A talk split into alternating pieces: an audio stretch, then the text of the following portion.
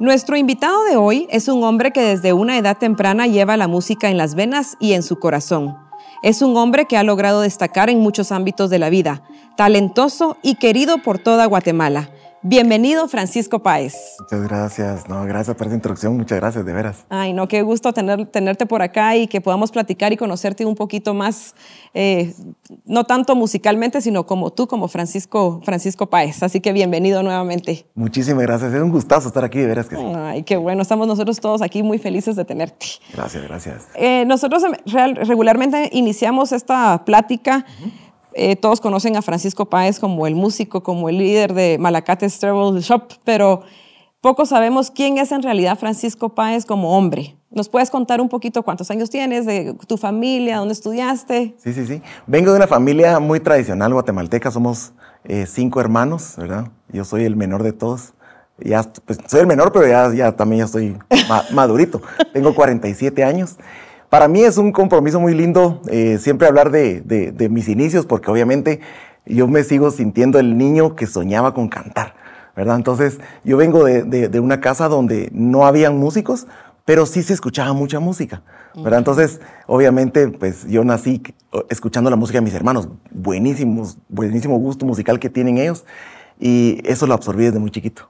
Ay, sí. qué bueno, sí, yo también así soy, yo soy súper musical, no canto ni ni bailo bien, pero hago el intento. Así. Disfrutas la música, que es lo importante. Eso es lo importante. Es. ¿Y en, a ver, cuántos años tenías tú cuando descubriste, bueno, yo voy a ser cantante? Yo nunca quise ser cantante en sí. Honestamente, me considero o me consideraba muy tímido como para subirme y escenario a cantar. Pero yo soñaba con hacer algo con la música. Yo cuando era chiquitito, tenía 7, 8 años, oía la radio y decía, ¿cómo se les ocurre estas ideas tan lindas en la, en la, radio. ¿Quién hace estas canciones? ¿Pero cómo se hace una canción? Y esa duda me acompañó, pues obviamente en mi adolescencia y como a los 12 años, 13 años, eh, tuve el primer contacto con una guitarra que mi papá había comprado una guitarra ahí bastante sencillita, pero funcional. Era una guitarra que, acústica que, que, estaba por ahí porque mi papá tenía la ilusión de retomar él. Él se sabía ah, él sí tocaba guitarra. Tocaba un ah. poquito, ¿verdad? Lo, lo, los acordes de papá que decimos los músicos, que son los cuatro acordes básicos donde uno puede tocar todo. Y, él dejó la guitarra ahí en la sala. Ah, bueno, quien quiera aprender ahí que la agarre. Y yo, yo tomé la guitarra y solito empecé a descubrir algunos acordes. Luego mi, mi mamá tuvo a bien contratar el hijo, al hijo de una, una gran amiga de la familia que me dio clases. Entonces, lo lindo fue que pues empecé un poco por, por accidente, pero eh, cuando yo empecé a hacer canciones me di cuenta que yo necesitaba cantar para poder expresar mis canciones, para poder hacer mis ideas. Y me fui metiendo a, a diferentes bandas, estuve en, en diferentes eh, grupos de la iglesia, donde yo cantaba y, y tocaba, pero así muy de coro y casi no se oía, donde me di cuenta que sí era importante aprender a cantar bien para componer. ¡Ay, qué interesante! ¿Y de tu familia, tus hermanos, ninguno canta tampoco? No, no, no cantan, no ah. cantan. Mi papá cantaba muy bonito, él tenía una voz de tenor muy especial. Y él fue parte del coro de la, de, la, de la Facultad de Ingeniería de la San Carlos, que en ese tiempo era bastante famoso. Viajaban y todo, y hacían presentaciones, y él era un gran tenor, tenía una vozona.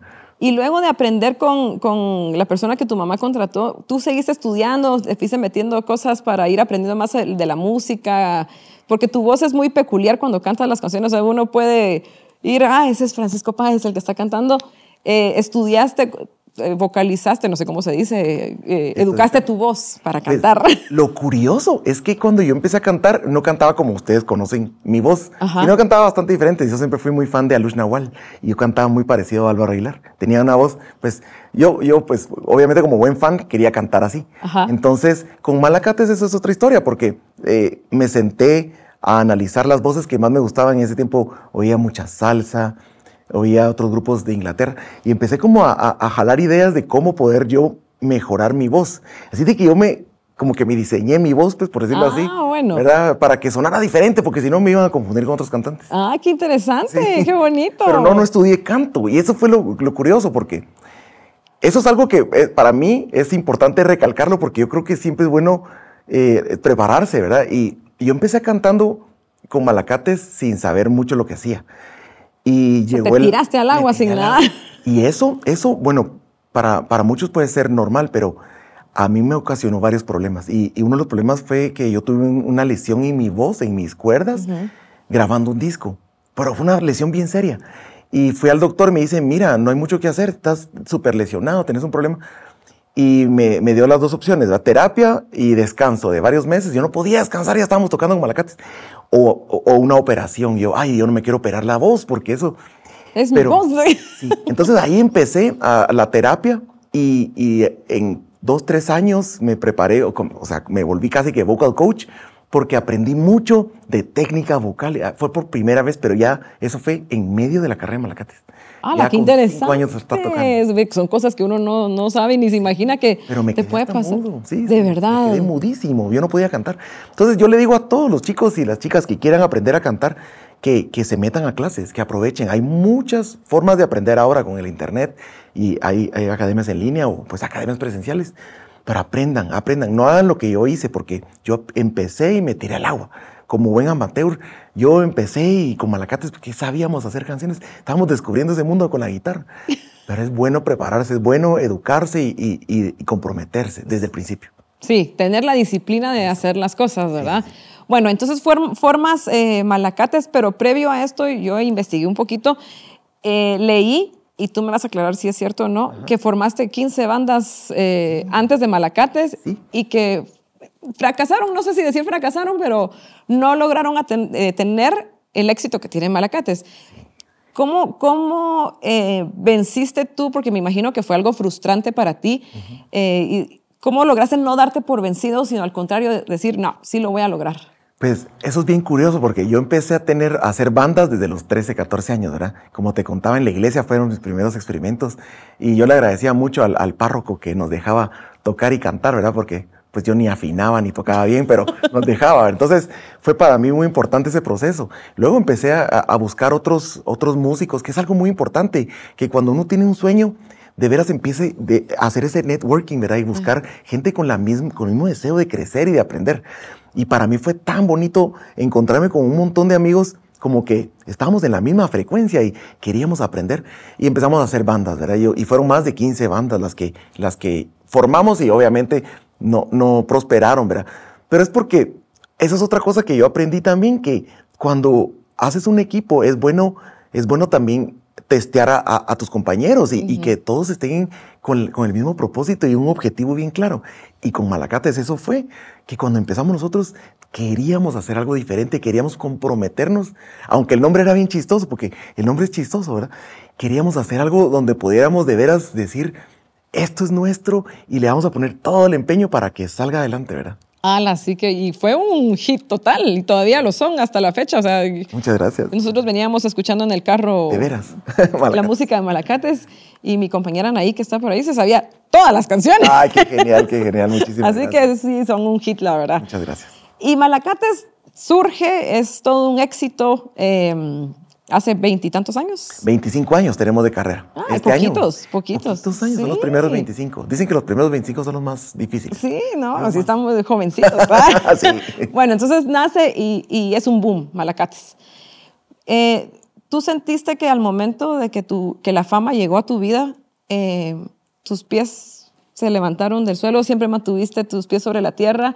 ¿Cómo manejaste eso del del éxito. también del ego, ¿verdad? Esa es una palabra que, que, muchas veces se, se, suele malinterpretar, pero resulta que el ego también es parte del, del, del, artista, porque el ego nos sirve cuando estamos arriba en el escenario, Ajá. ¿verdad? Pero lo importante es cuando uno se baja del escenario, se tiene que bajar literalmente, y se tiene que bajar también en, en, esa analogía de bajar el ego. Entonces, yo asumo el papel de, de ser cantante y todo cuando me subo. Pero ahí cuando me bajo, pues ya soy un, normal ahí. Ya soy, ya soy Francisco otra vez. Lo que pasa es que siempre fui muy tímido. Entonces, obviamente, cuando uno es tímido y es introvertido y, y, de pronto pues tiene ansiedad de estar eh, eh, rodeado de gente y en, un escenario, uno empieza también a, a, buscar como, eh, eso es algo muy de creativos, como que se hace un, como un avatar de sí mismo y, se sube y se la cree, se cree. El, Te cambias el chip de tu cabeza. Ajá. Y eso es una buena forma de hacerlo porque yo me disfruto mucho cantar, ¿verdad? Pero yo a veces me miro en las grabaciones y digo, ay, Dios mío, ese no soy yo. Pero me gusta porque me permite cumplir ese sueño que tenía desde chiquito. Ah, ¿en qué momento hice eso? Así me imagino que has de pensar así como, ¿y este quién es? Ese no soy yo. Y me pasa también con las canciones, porque a veces hemos escrito canciones que, que después veo en el escenario, ¿verdad? Y, y estoy viendo a la gente cantándolas de regreso. Y yo he llorado de la emoción, te prometo. Yo, yo, he llorado. Me parece que con el sudor y todo, y nadie, se, nadie lo nota, pero he llorado. He llorado viendo a la gente cantando las canciones que salieron de pronto en la intimidad de mi cuarto, en, una noche de soledad, o, o ahí tocando eh, eh, bajo las estrellitas, ¿verdad? Y, y, esos momentos son los que justifican el por qué eh, pues, yo soy músico, ¿verdad? Y, sigo en esto. Bueno, y acabas de tocar un punto muy importante. Tú eres, aparte de cantante, músico, eres compositor. Así es. ¿Cómo te inspiras o, o, para escribir las canciones? ¿O tú estás así como con tus amigos y un tu amigo te cuenta, fíjate que, no sé, me rompieron el corazón y entonces te metes a ese personaje de él para escribir. ¿Cómo es tu inspiración para, para escribir tus canciones? Y de hecho, esa es la mejor forma de inspirarse. Yo, por ejemplo, les confieso una cosa, les voy a contar una confesión.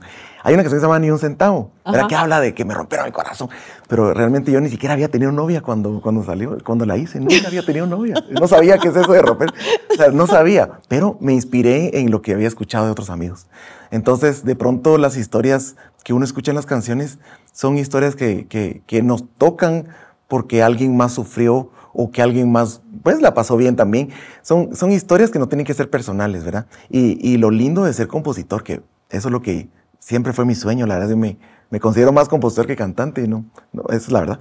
Me encanta más esa, ese rol, ¿verdad?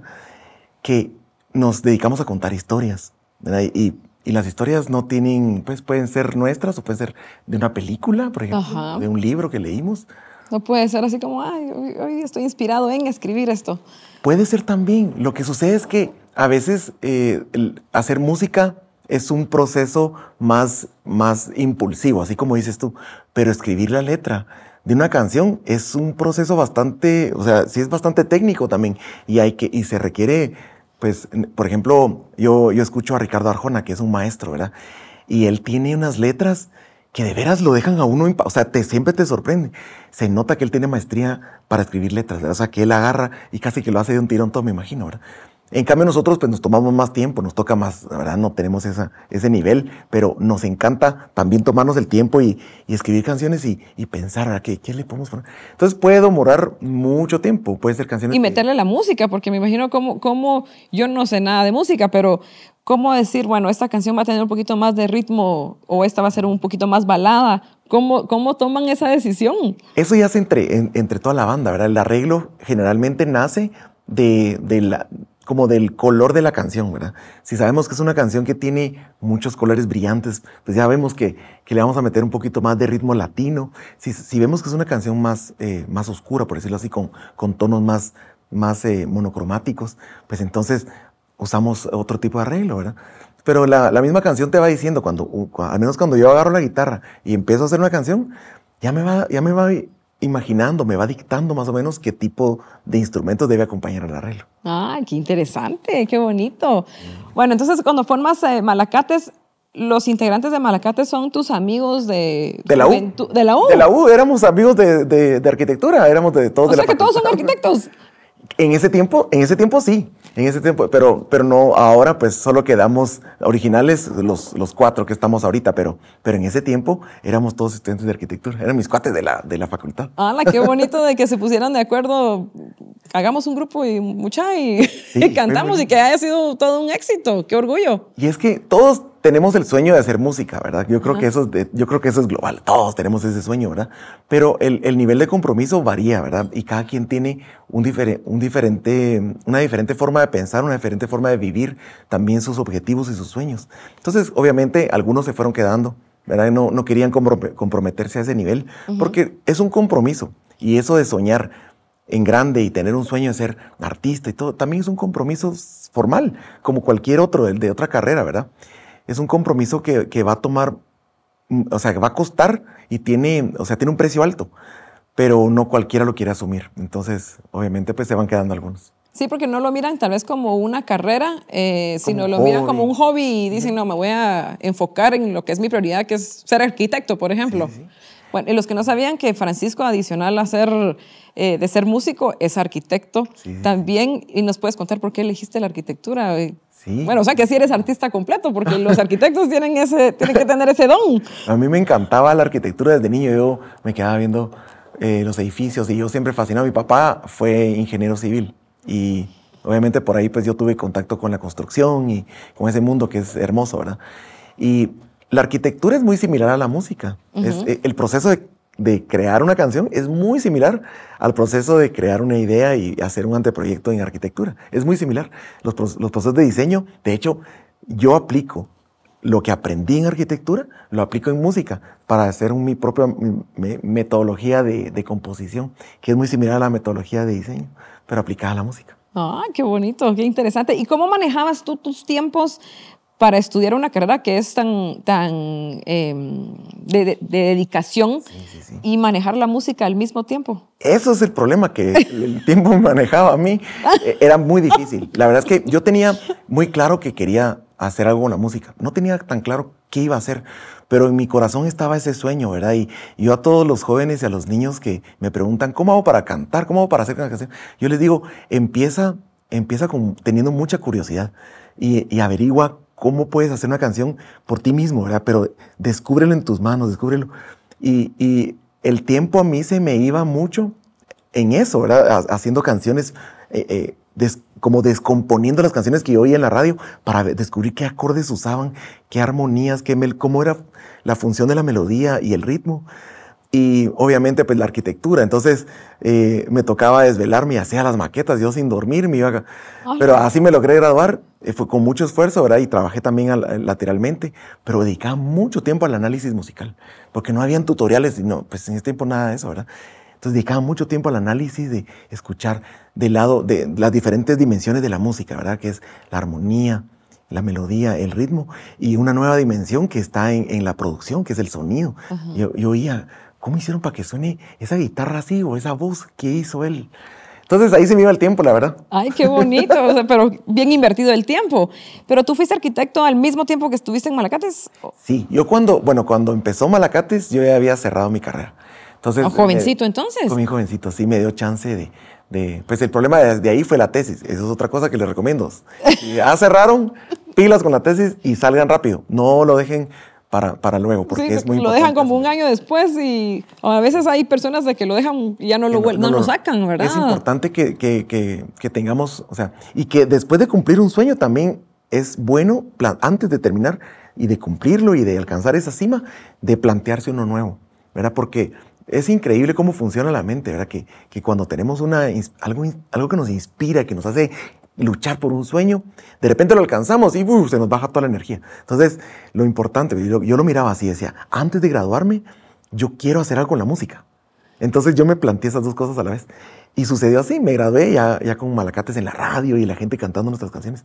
Me gradué de arquitecto. Ya, y trabajaba de lunes a viernes de arquitecto y de sábado a domingo pues... ¡Dios mío! sí, fue cansado, pero, pero vale la pena. O sea, como dice el nombre de este podcast, no habían límites para ti.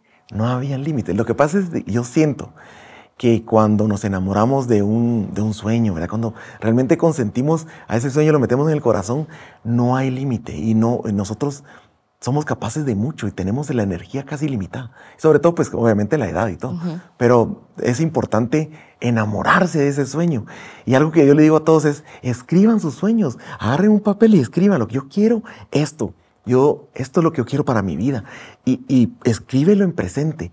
Tengo esto, tengo este, si quieres un, algo, por ejemplo, del lado material, si quieres un vehículo, quiero este carro. Este es el carro que yo tengo.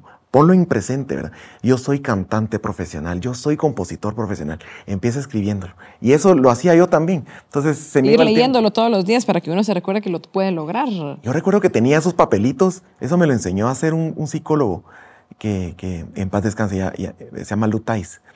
Y se llamaba Lutais. Bueno, él, es un personaje que muchos queremos, que, me enseñó eso, ¿verdad? Y, obviamente leerlo, pero escribir los nuevos eh, sueños también. Cuando ya van cumpliéndose, escribir nuevos sueños, ¿verdad? Ay, qué bonito. De verdad te felicito. Y, por ejemplo, em, tú escribiste una canción cuando tu papá fallece. Sí, sí. Em, no, no sé si entendí bien, lo escribiste ese mismo día. Sí, te cuento la historia. Mira, esa canción nace unos meses antes de que mi papá muriera. Mi papá ya estaba enfermo. Desgraciadamente mi papá murió de, muchas gracias, mi papá murió de cáncer. Entonces, un proceso bien doloroso. Y gracias a Dios fue rápido. Pues lo digo así porque la verdad es que fue bien, bien doloroso para todos. Pero eh, en ese tiempo yo tenía pues eh, una idea de una canción, el coro lo tenía claro. Recuerdo que nació en mi, en mi mente una vez que me estaba duchando y empecé a canto, paso la vida cantando. Empecé a cantar, pero no sabía cómo a dónde iba la letra. El día que enterramos a mi papá, que fue un día pues muy doloroso para mí, para toda mi familia. Por supuesto. Estaba, eh, pues yo llegué a, casa, ¿verdad? Después del entierro y, y me senté con mi guitarra y dije, voy a dedicarle esta canción a mi papá, porque mi papá era una, a pesar de que le gustaba la música y todo, él siempre me decía, mi hijo, dedícate a tu carrera, porque la música es un, es un sueño muy loco, me decía. Y yo no sé cómo funciona eso, y él no sabía también, ¿verdad? No sabía cómo funcionaba. Ahora te decir que quien me dice, yo me quiero a la música, yo le digo, échale ganas. Hacelo. Porque, porque miren, hay una gran industria. En ese tiempo no, en ese tiempo era todo, tenías que ser artista para vivir de la música. Ahora puedes ser productor en casa, puedes trabajar. Yo tengo amigos trabajando en casa para grandes firmas de videojuegos en Estados Unidos y así, ¿verdad? Entonces... Hay tantas herramientas tan accesibles, ¿verdad? Herramientas y oportunidades, es de que no hay límite para los sueños. Exactamente. Eh, pues esa canción, yo leí la letra ayer, letra por letra, y justo tocaste un tema, un punto donde tu papá te decía eso, que no te dedicaras a la música, que mejor pasaras con tu sombrero eh, recogiendo dinero. Dice, pero primero, mejor consíguete un sombrero para pasarlo cuando cantes por dinero. Ay, sí. Porque el dinero no se gana con cantar, al menos eso siempre dijo mi papá. Y desde el cielo se escucha una segunda voz. Siempre que tomo mi guitarra siento que cantamos los dos. Pero entonces, la verdad es que esa canción obviamente era una, una catarsis mía, ¿verdad? Pero yo lo que quería decir ahí era, estaba hablando mucho de mí, ¿verdad? De, del compromiso que tenía yo con la música y de mis sueños. Honrar mis sueños, ¿verdad? También yo me gradué mucho porque mi papá me lo pidió, ¿verdad? Y yo quería honrarlo a él. Entonces el día que mi, mi papá fue mi padrino de, graduación, ¿verdad? Y, y él me, él, nos tomamos una foto justamente un par de semanas antes de que él falleciera, porque era mi, mi, mi, ilusión también agradarlo a él. Yo quería cumplir con ese requisito que él me había, me había propuesto, no impuesto. Y, por mucho respeto a él hice eso. Y entonces esa canción habla de eso, de, cómo, eh, pues obviamente, eh, muchos no saben cómo voy a vivir de mi sueño, pero no importa el cómo, sino el por qué quieres vivir de tu sueño. Es responderse eso, ¿verdad? ¿Por qué tengo este sueño? ¿Y, y cómo va a llegar? La respuesta va a llegar, ¿verdad? Pero es, el primero es por qué. Yo quiero ser artista, yo quiero ser ingeniero, ingeniera, yo quiero ser arquitecto, yo quiero ser músico, yo quiero ser fotógrafo. Cualquier sueño es válido. Y hoy por hoy podemos vivir muy bien de los sueños y de los sueños más locos. Exacto. ¿Verdad? Yo tengo amigos fotógrafos que les va muy bien y viven viajando y tengo amigos músicos también que les, va súper bien. Entonces es importante que nos comprometamos con nuestros sueños y lo primero que dije, dedicarnos y prepararnos. Exacto. No, y como es eso que los padres cometemos el error de, decirle eso a nuestros hijos, no lo vas a lograr, no, ahí Dios te vas a morir de hambre con eso. O sea, vas a estudiar eso. Y, es mucha la preocupación porque obviamente a nivel de generaciones todo va cambiando, ¿verdad? Y, ellos se preocupan, ¿verdad? Y, obviamente uno cuando está niño escucha la opinión de ellos, pero después cuando uno va agarrando criterio va, va sabiendo que, el mundo está cambiando, ¿verdad? Y, los papás, pues yo siento que los papás deben de, fijarse en eso, que, que todo está cambiando, ¿verdad? Y algo que parecía loco, por ejemplo, yo tenía un amigo en mi, en mi colegio que me decía, yo me quiero dedicar a, jugar Nintendo. Y todos nos reíamos y hasta lo puso en su anuario. Yo me voy a dedicar a jugar Nintendo. Y ahora es una profesión ser gamer. Sí. Es una profesión. Y son millonarios. Van muy bien. Tienen su canal de Twitch y monetizan muy bien. Tengo amigos que ya tienen equipos, ¿verdad? Que están compitiendo en grandes ligas con grandes patrocinadores. Entonces, digo, si me hubiera yo escuchado, o sea, yo, todos nos reímos cuando esté mi cuate, yo me voy a dedicar a jugar, a jugar videojuegos. Nos reímos, pero hoy por hoy es una carrera. Entonces, no hay que, los papás creo que deben de, fijarse en que el mundo está cambiando y todo está cambiando y debemos de, ver, honrar nuestros sueños y ver cómo hacemos de veras para llegar a ser excelentes en lo que nosotros querramos ser. Exacto, y tener disciplina para lograrlo, ¿verdad?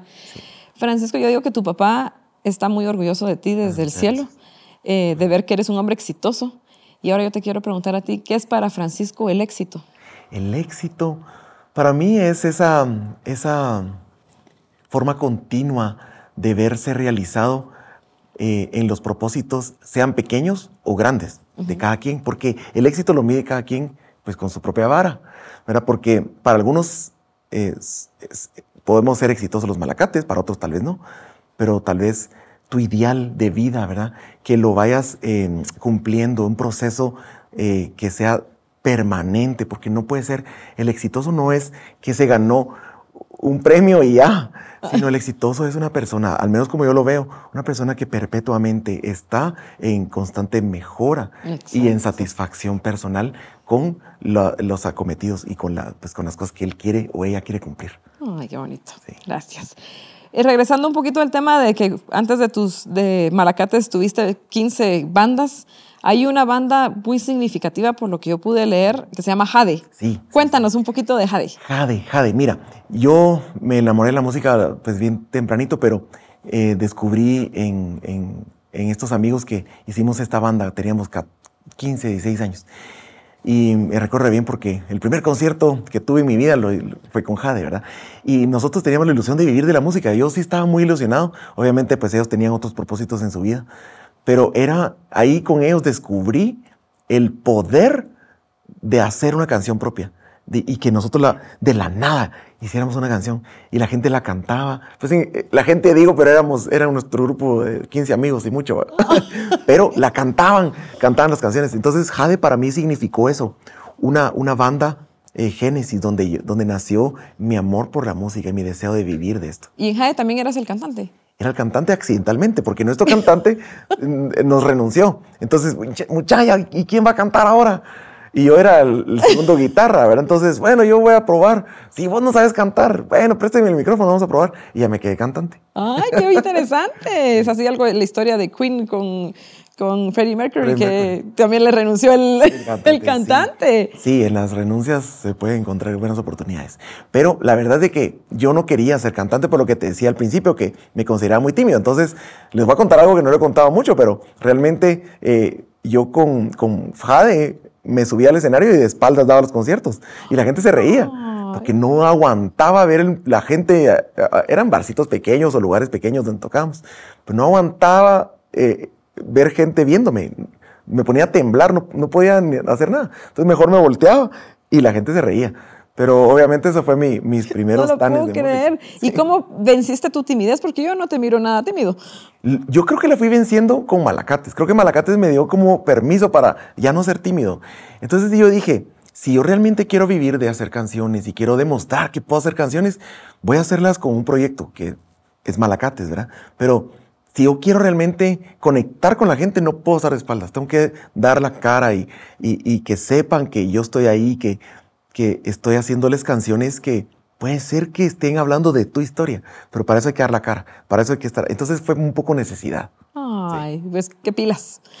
¿Y tú te recuerdas cuál fue tu primera presentación con Malacates? Con Malacates fue en, en, un lugar que se llamaba el Café Oro, que era un lugarcito donde nos reuníamos muchos músicos a finales de los noventas y pues teníamos unas bocinas que mi papá me había regalado, unas bocinitas pequeñitas que se quemaron ese día, por supuesto, porque no aguantaron, ¿verdad? Pero fue muy lindo ese concierto. Esas anécdotas.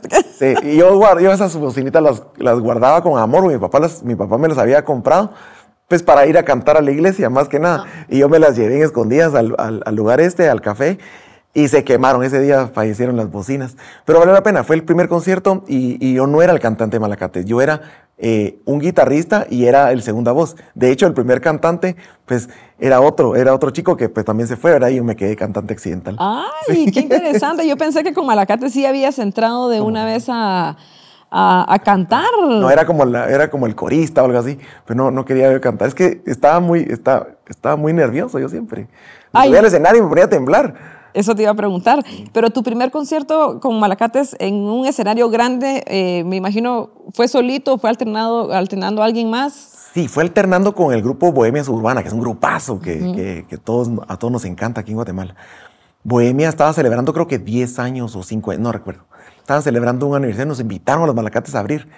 Y era en el extinta Plaza de Toros, la extinta Plaza de Toros, que ahora es el gimnasio. El domo, el domo. Ajá. Creo que es, ¿verdad? el domo polideportivo. Y en ese entonces, pues se convocaron, pues nosotros no, Bohemia Suburbana convocó más de 12 mil personas. Y 12 mil almas escuchándonos. Y yo salí y cuando veo ese... ¿Ya cantante o...? Ya cantante, ya con Malacates. Ya llevamos un par de años. Yo cuando veo esa multitud, me, me- y ahí está en YouTube, miren, mi- lo pueden buscar. Miren, yo me sentí, sentí que se me caía el mundo, ¿verdad? Pero dije, o me enfrento y agarro el valor de, de toda la vida de querer hacer esto, o aquí me desmayo y me quedo. Y agarré valor y empecé a cantar y, y nos fue re bien. Entonces, esa fue la primera vez que yo descubrí el poder que tiene también eh, la música, porque obviamente estamos tocando, somos como un canal que está sacando música para que alguien más disfrute y ver a la gente brincando y felices. Es, es una sensación muy bonita porque dices, qué bonito que tú estás regalándole algo, un momento especial a la gente, ¿verdad? Y que la gente haya respondido positivamente, porque hay gente masacre que, que no. Hay de todo, porque obviamente pues hay gente que no nos conocía y no les gustaba. Dijeron, ay, ¿qué, qué es esa banda? Pero aún así hubo, hubo mucho apoyo y hubo muchas personas que, que ya se sabían las canciones. Entonces eh, es difícil, la verdad. eh, Guatemala tiene un público bastante, bastante delicado, bastante difícil de conquistar. Yo lo, se los digo honestamente. Tenemos, el- como guatemaltecos, tenemos muy buen gusto y somos bien, como dicen los, los americanos, bien piquis y bien, Ah. pero nos, nos tocó enfrentarnos varias veces a, a las multitudes y, y- y, pues hemos ido ganándonos a la gente, y creo que en concierto en concierto, de, de foto en foto, de abrazo en abrazo, de canción en canción. ¿verdad? Han sido 25 años que honestamente han sido los mejores años de mi vida. Eh, No, y yo creo que yo justo ayer le, le estaba contando a mi hijo que tiene 16 años, le digo, es que voy a entrevistar a Francisco Páez de Malacates y me dice, una, mi amiga es súper fan de Malacates. qué o sea, buenísimo. es generacional Ah, el, qué- el qué gusto de la música de Malacates. Qué lujo, imagínense, qué, qué dicha. Porque sí, hemos hecho conciertos donde vemos familias completas, ¿verdad? El papá, la mamá, los jovencitos y los más pequeñitos brincando y felices. Y para mí eso, eso para mí es el éxito, ¿verdad? Yo considero que Malacate es exito- exitoso, una banda exitosa porque veo que la gente canta las canciones. Y, yo sí. me siento realizado cuando veo a la gente cantar. Porque yo digo, eso es lo que yo quería en mi vida, eso es lo que yo soñaba. Ay, qué bueno. Sí. Y también entiendo que tú estás eh, dentro de una asociación de artistas, creo yo, de Sí, músicos sí. que buscan fundamos. el beneficio para, para el- no solo, o sea, no hay egoísmo de tu parte, sino al contrario, tú velas por el bienestar del resto de, de artistas. Cuéntanos un poquito de eso. En- eh, hicimos Musicartes hace algunos años, ya hace casi ocho años, que se dedica a, a velar por los derechos de los músicos. Pero lo más lindo que sucedió ahí, que yo ah, le agradezco a la vida que nos haya puesto ahí, es que logramos también eh, fundar un premio que es importante, que es el premio Estela. Que Ah, los es el que acaba de ser hace poco. Y, y ya lleva en su sexta edición, acabamos de pasar la sexta edición y para mí ese era mi sueño, a- ayudar a, fo- a fomentar el apoyo, que la gente no solo apoye a Malacates, o sea, yo, nosotros estamos en una posición ahora donde queremos que se crea una industria y queremos crear escaleras para que otros músicos suban y que lleguen aún mucho más lejos de lo que nosotros hemos logrado. Entonces, ese es mi sueño ahora, eh, incentivar a los jóvenes, motivarlos, ayudarles. Tenemos varios proyectos, tenemos una fundación también que se llama Fundadela, que significa Fun- Fundación Amigos del Arte, donde impulsamos también proyectos de promoción musical y proyectos para enseñarle, ahorita tenemos un proyecto bien lindo de enseñarle a mujeres de, de varios departamentos de Guatemala a producir música. Ay, qué interesante. a que las chicas tengan la oportunidad de, de- de hacer música con los recursos que tengan y que produzcan canciones para poder exportarlas y vivir de eso. Este, ese proyecto está bien interesante y tenemos también otros proyectos con Fundadela que ayudan a los jóvenes a, a, pues, a vivir de su sueño que es la música o el arte. Sí, eso, eso es la, la oportunidad, porque las personas que viven en los departamentos creo que no tienen como muchos accesos a muchas cosas que tenemos en la ciudad. Y qué bueno que a través de ustedes ellos pueden encontrar estas oportunidades de poder sobresalir en algo que tal vez nunca imaginaron que lo podían hacer, porque eh, piensan que van a estar en, en su comunidad para hacer esto, que es lo que regularmente se ha hecho toda la vida, y no tienen esa mm, apertura de mente de decir, yo puedo ser músico. Y qué bueno que a través de ustedes se puede lograr. Sí, sí, sí, así de que si, si- si quieren más información, métanse a fundadela.org. Ahí hay más. Funda, ¿Cómo es? Fundadela. Fundadela.org. Sí. Buenísimo. Ahí lo vamos a poner abajo Ah, para que la gente pueda, pueda verla y pueda Y- Y, si nos ingresar. quieren apoyar también, buenísimo. Si quieren apadrinar, tenemos también un programa, un programa de, apadrinamiento para que los chicos tengan su equipo eh, musical y que, y que eh, pues, chicos del, inter- del interior de la, de la República. Que, que no han tenido acceso a, a- a este- instrumentos o tecnología como esta tecnología para grabar, que sepan grabar. Ese equi- equipón que hay aquí. Equipazo, lindo. Solo para que miren, este es uno de mis micrófonos favoritos de toda la vida. Yo amo este micrófono Neumann, es hermoso. Ya Perdón por el espacio. estamos aquí solo con profesionales. Sí, lindísimo Pues espacio. felicitaciones por eso. Ahora, eh, ¿cuál ha sido, no vamos a decir tu peor experiencia, sino el momento más duro que has vivido como cantante y el momento más duro que has tenido en un concierto? Mira, ah, coinciden ambos. Yo, yo tuve, tuve, tuvimos la oportunidad de abrirle la gira completa a un grupo que se llama Jaguares, que antes se llamaba Caifanes. Ajá. Jaguares, bien De mis onda. épocas, de mis épocas. Buenísima onda los tipos, unos genios, eran unos genios. Y nos fuimos con ellos a, a varios países. ¿verdad? Y cuando fuimos a El Salvador, pues la gente en El Salvador no nos conocía, ¿verdad? Y, y- y también son bien exigentes. El, el público salvadoreño es bien exigente y no se andan con cuentos. Y sa- salimos, salieron, prim- salieron primero todos los malacates y yo estaba en- tras bambalinas esperando mi, mi- la señal que yo saliera, porque yo, yo tenía que salir corriendo y con el micrófono en la mano tenía que decir, hola, Salvador. Y Ay, así. Yo estaba súper nervioso, habían como unos 15 mil personas y yo salgo corriendo y se me olvida que el micrófono era de cable y ¡pum! Me, me regresa el cable y caigo de sentón frente a los 15 mil personas y escuché 15 mil carcajadas. ¡Guau! Me No quedé tocando en el piso. ser. Hasta me tomaron, ay, por ahí hay fotos de eso, porque es súper chistoso. Pero yo agarré ese momento tan vergonzoso, la verdad que qué que, que, que, que vergüenza, pero yo lo agarré para agarrar valor. Y dije yo, aquí donde no tengo que demostrar mis, o sea, realmente estoy comprometido con mi Lo sueño, que ¿no? soy, aquí. Y me levanté y empecé a cantar. Y todavía les dije que ellos súbanle un par de tonos a las canciones para que miren que llegamos alto y empecé a cantar más fuerte.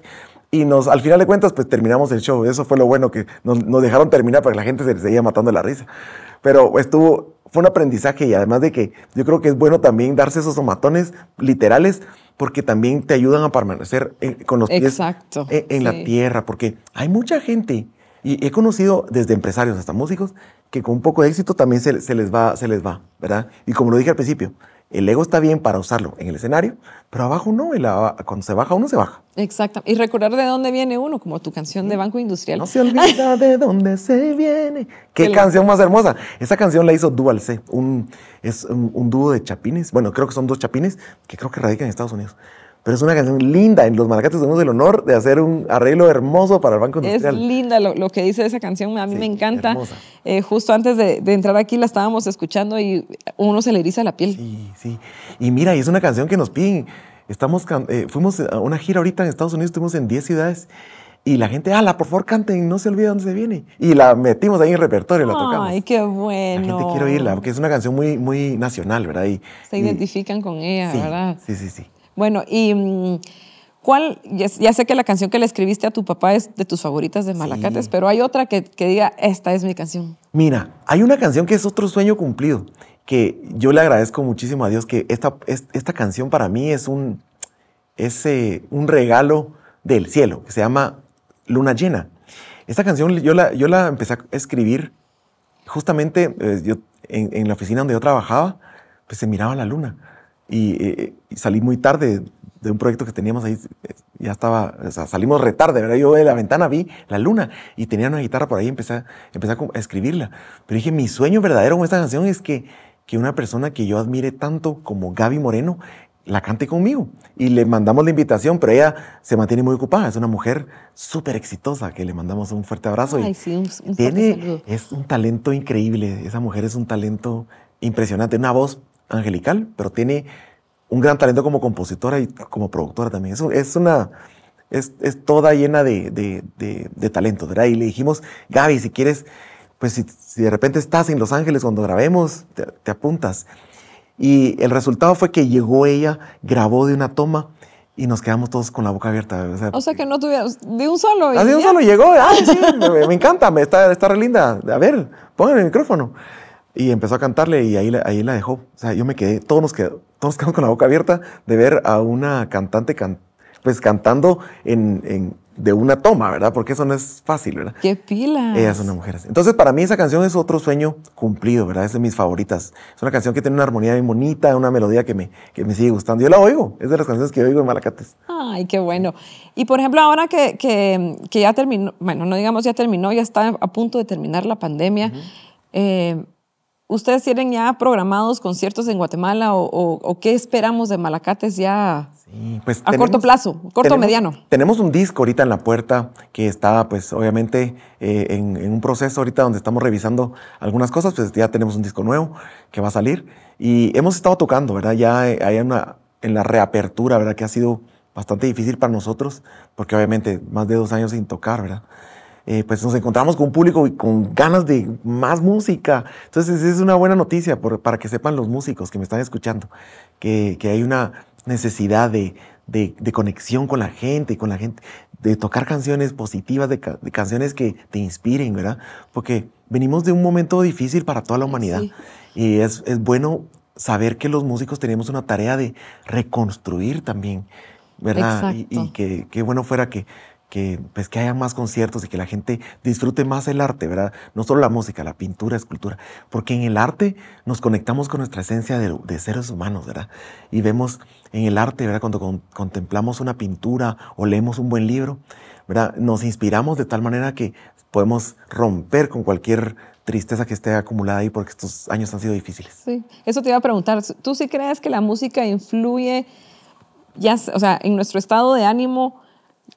Para alegrarnos en un momento que estemos tristes o por si estamos alegres, bajarnos. Uno está feliz con sus amigos y de repente ponen una canción y... Mira, la música tiene un poder eh, de, sanar el alma increíble, ¿verdad? Hasta la Biblia está, por ahí hay una historia de que creo que David tocaba la lira y para un rey que se sentía triste. Y, y en fin, creo que los, los músicos tenemos ese, ese papel, ese compromiso de, de, saber que la música que hacemos va a tocar un corazón, ¿verdad? Entonces debemos de procurar que sea una buena canción, una canción que, que deje algo bueno. Eso es mi forma de pensar. La música es un arte, ¿verdad? Y, y, hay de todo. Pero algo interesantísimo es que la música, por ejemplo, en los niños, ¿verdad? que a mí me encanta la música infantil. Tengo un proyecto de música infantil que pronto lo, lo voy a sacar a la luz, que, que veo que los niños también usan la, o sea, los niños les beneficia la música a nivel de, desarrollo inclusive. Entonces, hacer que los niños escuchen música desde pequeñitos, buena música, ¿verdad? Música clásica, por ejemplo, también. Ellos empiezan también a, hacer esas conexiones cerebrales, ¿verdad? Que nosotros necesitamos para desarrollar, eh, pues, como, no sé cómo, cómo se, no sé cómo se dice, pero como eh, capacidades de inteligencia, no sé Cognitivas. cognitivas, o, sí, ¿verdad? O, mejores... Eh, Sí, se desarrolla de, una mejor manera, ajá. Hasta para desarrollar mejor la, habilidad numérica, ¿verdad? Sí. Entonces es importante, la música es importante en nosotros, es, es nuestra compañera fiel, ¿verdad? Y yo me acuerdo cuando era chiquito, pues eh, yo, mi, yo tenía mi radio chiquitito y tenía unos audífonos y yo me ponía a oír música y era mi, mi compañía, ¿verdad? Mi, mi fiel compañera. Y la música puede ser eh, una catarsis también, puede ayudarte cuando estás triste, puede ayudarte a, a, sacar esas emociones que pueden estar trabadas, inclusive. A veces es necesario escuchar una canción para, para permitirse llorar o sentir, o bailar y pasarla bien, no importa, pero la música puede ayudarte. ¿verdad? O cuando hace un ejercicio necesita un boost de energía, pone una canción que le viene energía y ¡fua! sale increíble, ¿verdad? Hasta uno suda más ahí de hacer doble 20 mil abdominales con la canción que uno quiere. Eh, es que me sé la 20 es que a mí me pasaba eso. En una época en la que yo hacía ejercicios, salía a correr. Ajá. Y yo me ponía, una canción y hasta corría más rápido. Sí, sí, sí. Pero ya cuando pasaba ya corría más despacio. Ya, ya, me iba a mi casa. La música es una compañera perfecta para todo, ¿verdad? Y, y, creo que hasta, por ejemplo, por ejemplo, yo amo la marimba, ¿verdad? Yo, para mí, escuchar marimba los domingos es tradición familiar. En mi casa también. ¿Verdad? Sí. Y, y, es hermosa. A mí me encanta la marimba. Miren, a mí yo soy amante de la marimba y cuando veo a, marimbistas tocar, yo, yo me detengo y me voy a escucharlos porque para mí es un, es un deleite para mi alma, ¿verdad?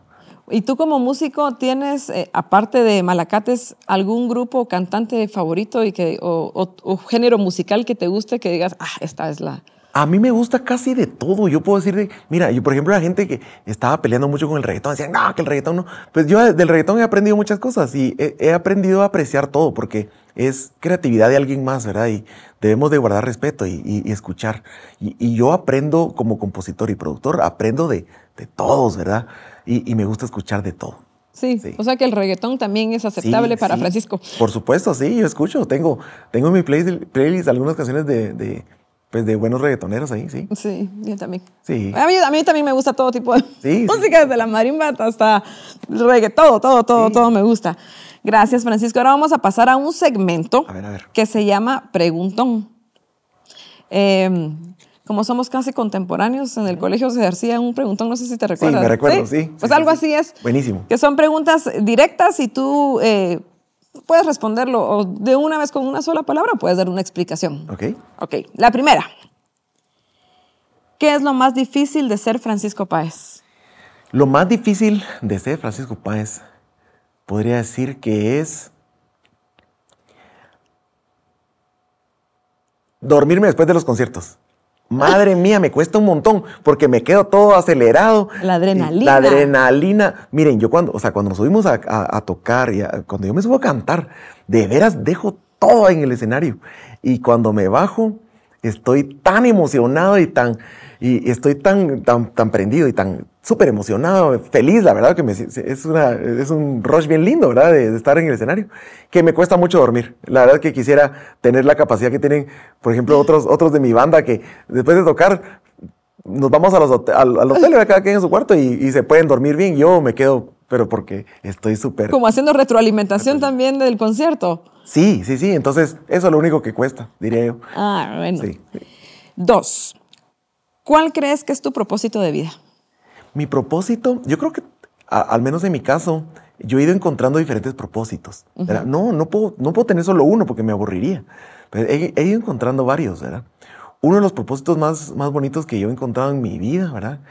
Es eh, el querer compartir lo que yo tengo, pero no, no solo lo material, sino compartir lo que he aprendido, ¿verdad? Y ese es un propósito importante en mi vida. Yo estoy a punto de empezar un proyecto también donde quiero eh, enseñarle a otros a hacer canciones, a producir canciones.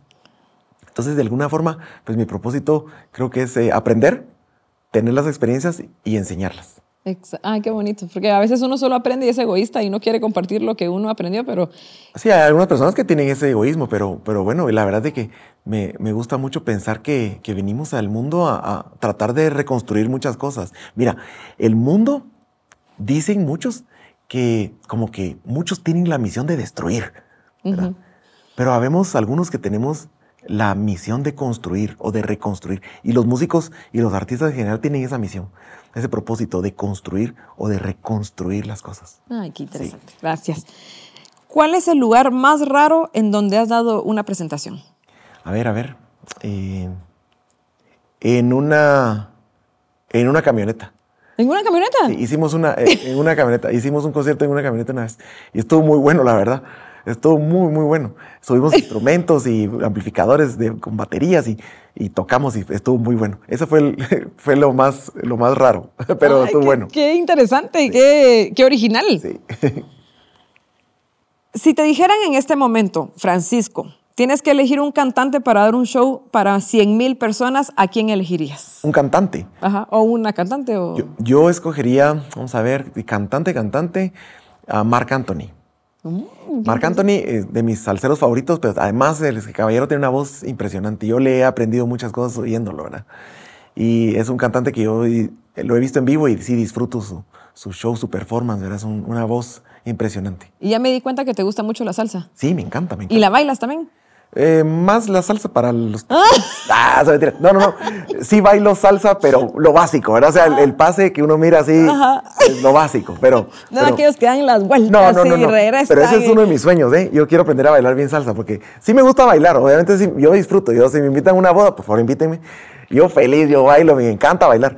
Pero, pero la salsa es delicada. La salsa requiere un talento. Y, y tengo amigos y amigas que bailan salsa con talento. Que, mis respetos. Que mis respetos, que, que, que, merece la pena sentarse y verlos bailar. Porque sí son unos grandes talentos. Ay, a mí también me encantaría, incluso voy a contarte algo rápido. Yo fui a una clase de salsa. Mira. Literalmente a una. Que era la, la, la, uno la, pagaba porque la de No, y me ponen a bailar. Yo no yo tengo dos pies izquierdos y me ponen a bailar en casino, que es que todos bailan en la ah, rueda. Ah, ya no regresé y me quedé frustrada. Ese es el problema también de, muchas, de, obviamente ellos tal vez pensaban que uno ya tenía alguna base, ¿verdad? Y, pasa también en, el canto, en las academias de canto muchas veces nos ponen a cantar. Yo me acuerdo que cuando era pequeño sí fui una vez a una academia de canto y de entrada me dijeron, bueno, cante, cante una canción. Y yo, ay Dios mío, yo no puedo cantar, no, no sé ni cantar. Y mejor me salí porque me dio mucha vergüenza. Pero tu frustración no la deja, o sea, no, no te la guardaste, sino sí lograste salir y yo no, seguí. Pero voy a seguir, ya, me animé a que voy a ir a por Favor, sí. Em, ¿Cómo te gustaría que fueras recordado? A mí me gustaría que, me recordaran más por las canciones que por mí, ¿verdad? Yo quisiera de veras dejar muchas canciones, ¿verdad? Eso, espero que, que, la vida me lo permita hacer, dejar muchas canciones, no solo de Malacate, sino de otros proyectos que yo tengo, ¿verdad? Ayudar a otros también, ¿verdad? A que cumplan su sueño en la música, ¿verdad? Y, y ojalá que me recuerde la gente como uno de los personajes que, que influyó en que haya una industria musical en, en Centroamérica. Ay, qué bonito. Eso es lo que quisiera. Sí. ¿Cuál es tu recuerdo más preciado? ¿En, ¿En, qué sentido? En cualquiera. A ver, uno de mis recuerdos favoritos es cuando me fui a, a, a un retiro, un retiro espiritual. Y, y, al regreso mi papá me había hecho un cartelito. Mi papá todavía estaba vivo, ¿verdad? Y tenía un cartelito muy sencillo, donde, donde él dice que, que, que muchos de sus sueños de la juventud los había visto cumplirse en mí. Y, y, me puso, te amo. Y hizo un dibujito. Mi papá murió justamente como unas, unas tres semanas después de eso. Y ese, y ese cartel yo lo guardo como mi, mi tesoro. Ni siquiera lo saco, estaba metido en un tubo así para no, para no sacarlo, porque ese cartel a mí, para mí es como mis, de mis recuerdos favoritos, ¿verdad? Que, que ahí está latente en un pedazo de, de, cartulina. Es tu energía. Mi energía. Y me encanta verlo, revisarlo. Y eso es otra cosa import, importante en los sueños, ¿verdad? Que tengamos gente que nos apoye, ¿verdad? Pero también que conservemos un par de, de, cositas de esa gente que nos apoya, donde nosotros podamos sentirlo cuando tengamos momentos de dudas, porque siempre hay dudas. Sí. Mira, cuántas veces nosotros como alacates dijimos, ah, mejor ya no sigamos en esto, ¿verdad? Porque es muy difícil. Muchísimas veces, pero lo hemos... Ese hemos, temor, ¿verdad? Sí, es natural, ¿verdad? Porque obviamente la música es, eh, es mucha incertidumbre, como muchas carreras, ¿verdad? Pero si nosotros tenemos fe en nosotros y creemos eh, profundamente lo que estamos haciendo es lo mejor para nosotros y que nacimos con ese propósito, vamos a alcanzar cualquier, cualquier prueba. Ay, sí. Este, esta pregunta que te voy a hacer no está aquí, pero te quiero preguntar algo. Tu familia, hemos hablado mucho de tu papá, pero tu familia sí te apoyó en este sueño musical, sí. sí. Mira, al principio fui, fui un poquito, eh, eh, o sea, yo no les compartía mucho a ellos. Yo recuerdo que el primer concierto, uno de los primeros conciertos que yo di fue en, en un canal nacional creo que era el Canal 5, que había un concurso de guitarra y canto. Y mi mamá me cuenta que mi papá y mi mamá estaban viendo tele los, un sábado en la tarde y, hey, venga, a ver, ahí está Francisco. Y todos, y no sabía que, que cantaba. O sea, sabía que me lo tocaba, pero no sabía que cantaba. Entonces, obviamente sí me apoyan, pero, pero yo me guardé mucho de mis inicios y, y me encerradito, pues, pues para no, para que nadie me dijera qué hacer. Eso era muy mío, la música. Ay, qué bonito. Sí el Canal 5 ya no existe, el Canal no, 5. No. eh, la, eh, la, última pregunta. ¿Cuáles son las tres enseñanzas que te ha dejado la vida hasta el día de hoy? Ay, me, ah, son muchas, ¿eh? pero, pero es decir, las más importantes. Las más importantes. La primera, la primera es eh, no te olvides, no, que no se te olvide de dónde vienes, así como dice la canción, Ajá. ¿verdad? Pero sobre todo, no solo, de, no solo de nuestro país, de nuestra realidad, sino también es bueno recordar a nuestros amigos, a nuestra familia, nuestros inicios, porque en esos inicios nos damos cuenta el por qué y nos responde el por qué.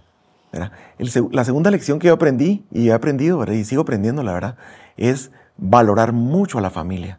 Valorar mucho a la familia, valorar, eh, ¿verdad? Y atesorar, atesorar, a la familia, ¿verdad? Sobre todo, pues, eh, eh, honrar a, a, los papás, ¿verdad? Es muy importante honrar a, a, a, tu papá y a tu mamá, honrarlos. ¿verdad? Y, y hacerles caso en... en, en ser obedientes, ser, ser obedientes, sí. Sí, ellos saben lo que es lo mejor para uno. Y, y tres, la, la tercera es que, que nosotros debemos de dar antes de pensar recibir. Y, y, y, eso me refiero en todo sentido. Por ejemplo, cuando uno da vía, vas, si vas en el carro y das vía unas veces, increíblemente, pero después necesitas vía y alguien te la va a dar. Sí. Hay una ley de reciprocidad ahí bonita, ¿verdad? Y, y creo que debemos de aprender a, a, dar antes de querer recibir. Con Malacates hemos aprendido también que nosotros, pues obviamente no podemos pedir nada a cambio, sino simplemente dar, dar, dar. Y la vida nos ha regresado con muchas bendiciones y cosas muy bonitas.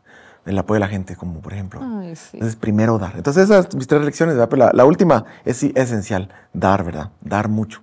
Y dar con el corazón, o sea, no, corazón, no no esperar algo a cambio, como tú dices, sino dar porque de verdad me nace hacerlo y decir, bueno, Sí. quiero, quiero uh, ayudar o quiero dar alegría, porque no solo es con cosas materiales, siento yo, sino Dar una tiempo. sonrisa, un, Dar- ajá, dar tiempo. exacto. Mira, y es tan importante eso porque hemos perdido mu- mucho la capacidad de, de conectarnos con, con nuestros amigos o con nuestra familia dado que ahora es mucho, pues la tecnología nos ha ayudado enormemente, ¿verdad? Sin la tecnología yo tampoco estuviera acá, no estuviéramos acá. Pero también el problema de la tecnología es de que nos, también nos aleja.